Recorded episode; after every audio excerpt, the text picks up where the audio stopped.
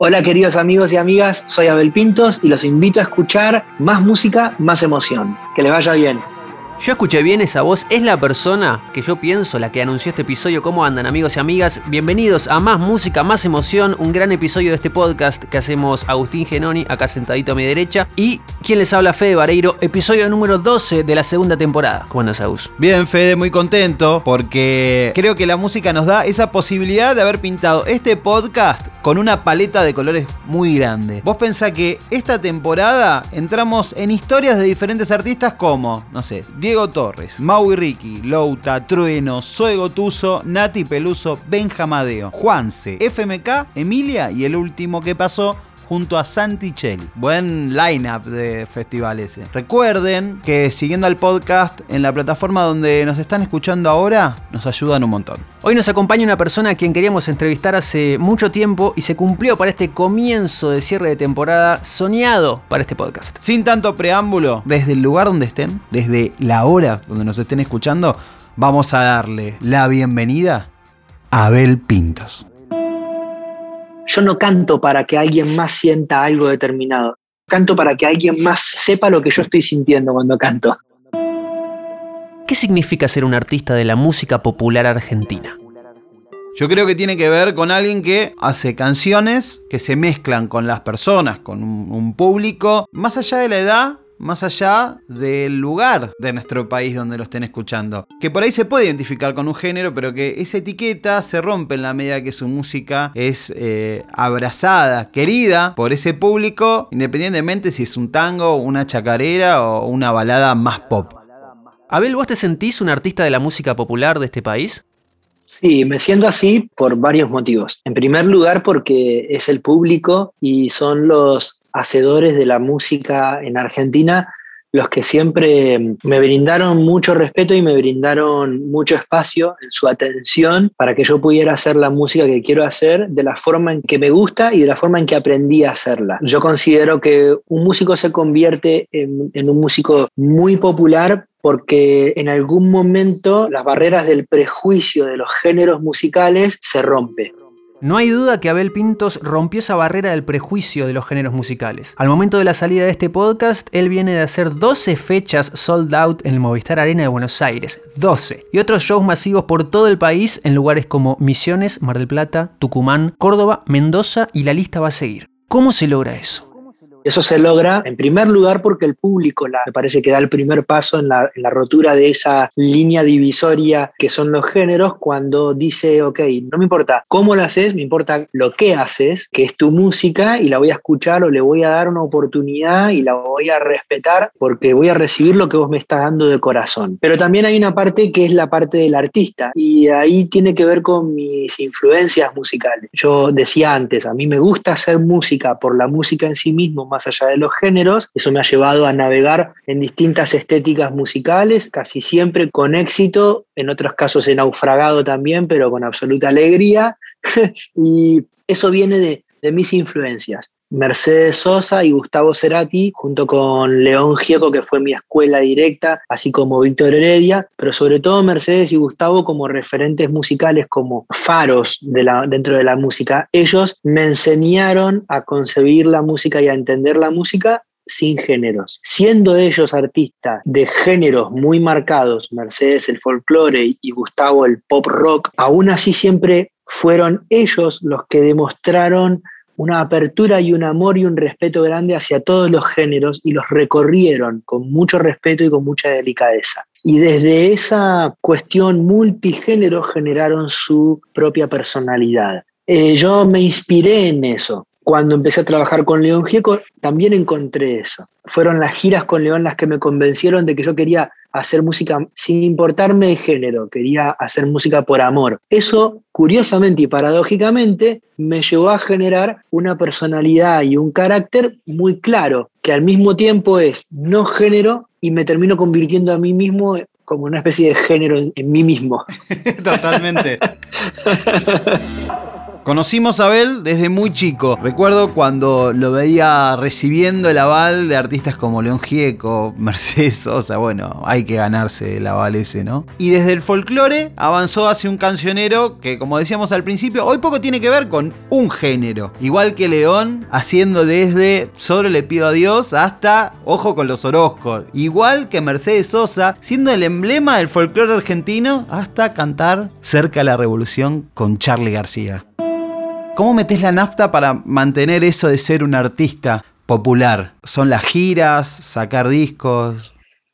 Mira, yo soy un, artista forjado en conciertos en vivo. Para mí lo más importante de todo son los conciertos en vivo, por tanto las giras. Todo lo demás que hago es un soporte y es una previa al concierto en vivo. Para mí, eh, mi identidad está forjada y también vive eh, y se representa en el concierto en vivo. Entonces, entiendo que, en conciertos en vivo, que en presentaciones, que en cantar para el público, eh, de la manera que sea y en el contexto que sea, es lo que a mí me sirve y me funciona especialmente y por sobre todas las cosas a la hora de seguir construyendo mi camino dentro de la música. Al mismo tiempo, tu música se construye sencillamente dedicándote a la música. Es decir, cuando yo trabajo durante dos años para editar un disco, una vez que el disco se edita, el trabajo continúa. No, no es que, bueno, Trabajé dos años, editó el disco, ya terminé mi trabajo, ahora las cosas van a resultar por otras cosas. Hay que defenderlo. Entonces viene la gira y, la gira promocional y a, mí me gusta contar además de cantar. Y cuando termina la gira, eh, uno no dice, bueno, terminé la gira, entonces ahora lo siguiente se resultará solo. Es que cada día te dedicas sencillamente a lo que amas y de ahí luego surge de qué manera vas a hacer las cosas. Y respecto de la navegación por distintos géneros, tiene que ver con el momento de la vida en el que te encontrás. Yo por lo menos escucho mucha música de muchos géneros distintos, de distintas épocas, pero todas identifican distintos pasajes de mi vida. No siempre escucho los mismos géneros en los mismos momentos y, y de la misma manera voy produciendo música. El amor en mi vida es un disco que Abel lanzó este año, y la identidad musical de Abel se mezcló con el aporte de muchos autores y productores. Bien, la mayoría de las canciones del álbum Abel las compuso con su hermano Ariel Pintos. Hay un posteo en su Instagram, arroba Abel Pintos, fecha 17 de agosto de 2020, lo puedes buscar. Abel recordó el aniversario de su primer concierto en su querida Escuela 58 de Ingeniero White, y ahí, a su lado, con una guitarra, también estaba su hermano. Hace 26 años de eso, y hoy también, espalda con espalda. Queremos ir a, tu relación con Ariel, tu hermano, que la notamos siempre muy simbiótica y no hemos escuchado mucho. Eh, ¿Es tan así como parece? ¿Siempre fue así?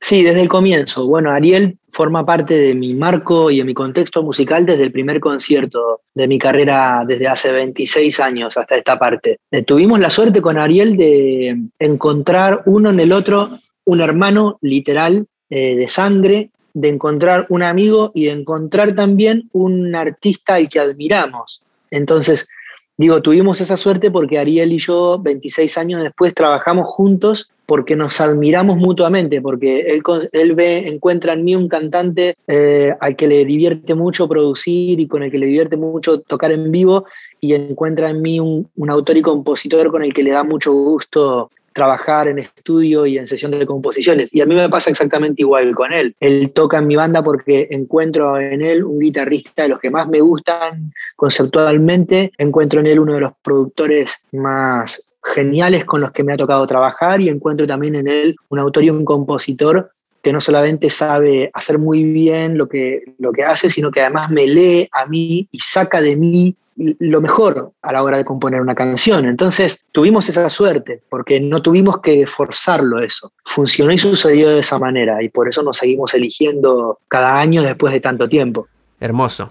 Hermoso. ¿Y hay alguna canción que, que, sintetice un poco esa relación, esa simbiosis, ¿no? No sé si puede ser una canción del disco, puede ser una canción más antigua. Yo pienso que, no sé si para afuera, pero para adentro yo sentí que nuestra, esa simbiosis de la que hablas, eh, sentí que se terminó de consolidar cuando escribimos una canción que se llama Tiempo, que es una canción que la escribimos, creo yo que en el año 2000, 2006, la grabé por primera vez en el 2007, el disco se llama La llave, y después en el 2012 la volví a grabar en otra versión.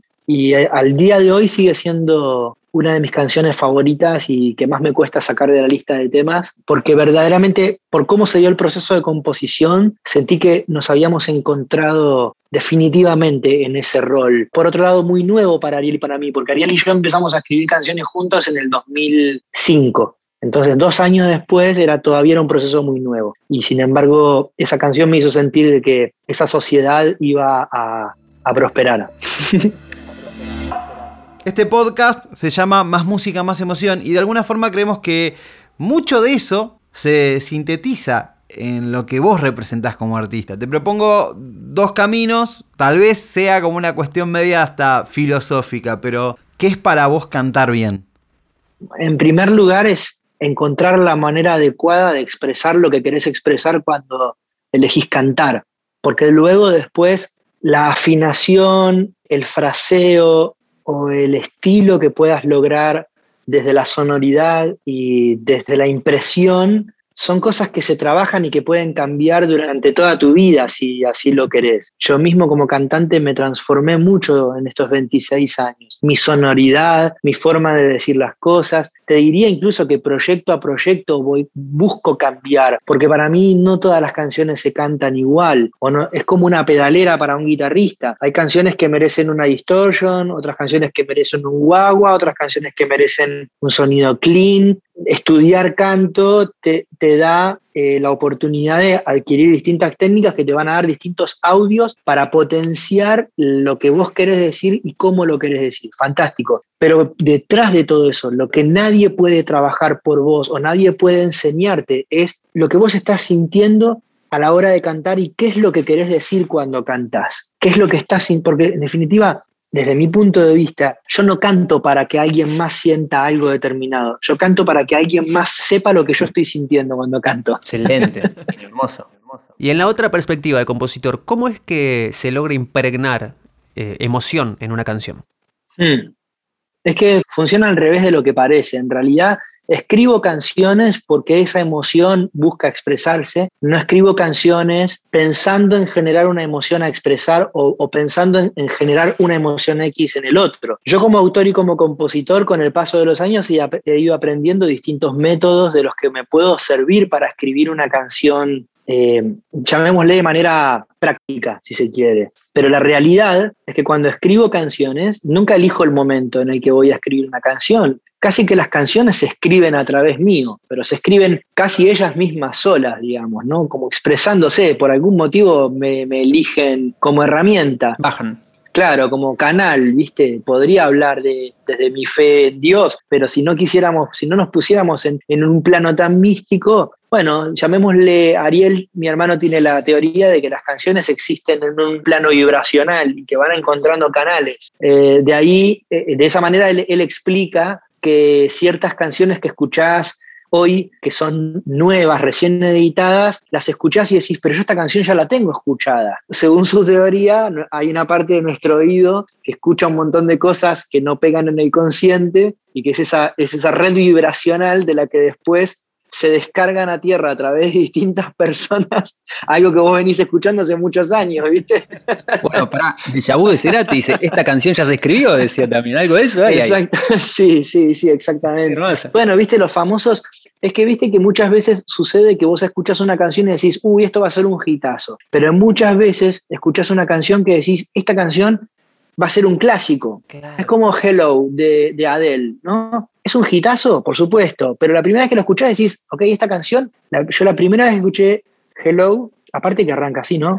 Hello, dije, esta canción ya está, esta canción la, voy a escuchar toda mi vida. ¿Va a ser un hit? Sí. ¿Está de moda Adele? Sí. Pero al margen de eso, esto es un clásico. Entonces te decía eso, al final no es que yo logre imprimir X o, cierto nivel de emoción en las canciones, es que yo escribo canciones desde mis emociones. Luego lo que eso genera en los demás es algo que es absolutamente incontrolable de mi parte, no, no lo puede controlar nadie, gracias a Dios. Y, eso a vos, por ejemplo, con música o, canciones de otros, ¿te pasa habitualmente? ¿O, cuándo fue la última vez que te acordás de, de haber recibido el impacto de esa emoción vos por una canción de otro, ¿te acordás? Como oyente, ¿eh? Sí, sí, me, no recuerdo la última vez que me pasó, pero me pasa muy a menudo y me pasa con canciones que van venciendo el transcurrir de las distintas etapas de mi vida y me van emocionando de la misma manera cada vez que las escucho. Entonces, por ejemplo, hay una canción que se llama La Casa del Sol Naciente, que es un clasicazo, pero que cuando yo la escucho en la versión en español, la adaptación en español y la versión que hizo Huff, creo que en el año 90 6, 94, 96, de, de, un disco que se llama Corazón en Llamas. Y cada vez que la escucho, la tengo que escuchar dos veces porque la primera es para llorar, digamos, es para flashear que la canción es mía, que la estoy cantando yo, que esa versión se me ocurrió a mí. La otra es para escucharla realmente. o sea, es para, es, para hacer, es para hacer el air guitar, ¿viste? Uh, hago todas las muecas. La segunda vez la escucho, la primera vez la como que la la vivencio, ¿no? Y me pasa con muchas canciones, me pasa con Atout Le Monde de Megadeth, me pasa con Mon Amour, una canción de Nilda Fernández, que es un cantante francés, que la escuché a través de Mercedes Sosa en dueto con él, me pasa con Cinco siglos igual de León Gieco, me pasa con Fuerza Natural de, de Gustavo, bueno, con muchas canciones me sucede eso y es excelente, es maravilloso cuando lo siento así.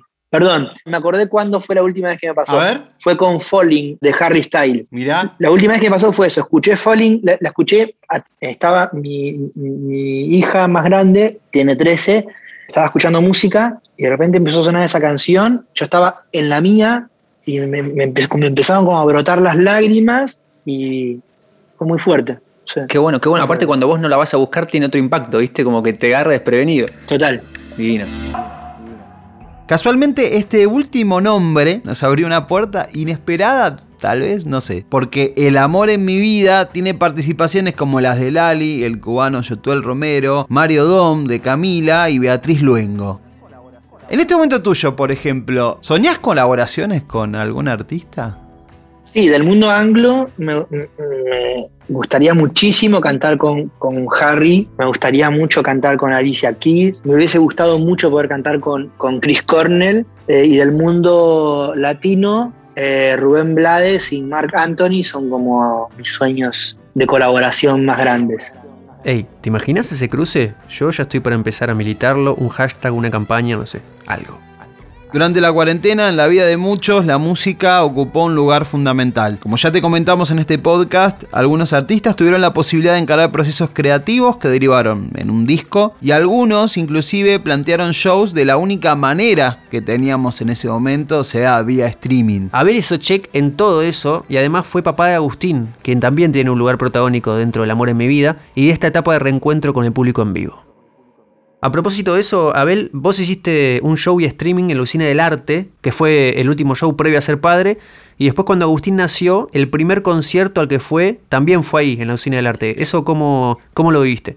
Bueno, fue como de esos pequeños círculos que se abren y se cierran en un tiempo muy breve y que te hacen sentir y te devuelven la fe de que en la vida las cosas, todas las cosas que suceden en mayor y en menor medida tienen un sentido. Entonces fue emocionante vivirlo de esa manera. Yo estaba haciendo el concierto en septiembre del año pasado en la sala, estaba cantando Piedra Libre, que fue la canción con la que cerramos el concierto, canción dedicada justamente a Agustín y en, alguna medida también a Guillermina, nuestra hija mayor, y, miraba la sala vacía y pensaba eh, en ellos, y luego unos meses después veía la sala llena y, entre ese montón de público estaban ellos, justamente. Entonces, eh, como te digo, eh, esos, esos pequeños gestos que tienen, que tiene la, la, temporalidad y la atemporalidad de las cosas te hacen caer en la cuenta de que verdaderamente todo lo que vivimos eh, a diario, insisto, en mayor o en menor medida, eh, tiene un sentido eh, y sucede para algo, digamos,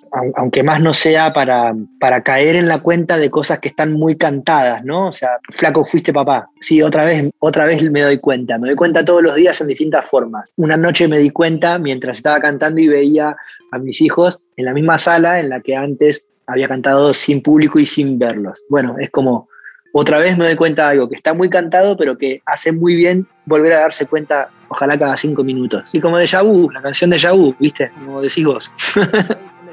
Más música, más emoción, episodio 12 con Abel Pintos, un artista de la música popular capaz de lograr un clima súper íntimo en un lugar como la Usina del Arte en Buenos Aires y a la vez uno de los pocos nombres propios que pueden llenar cualquier estadio de nuestro país.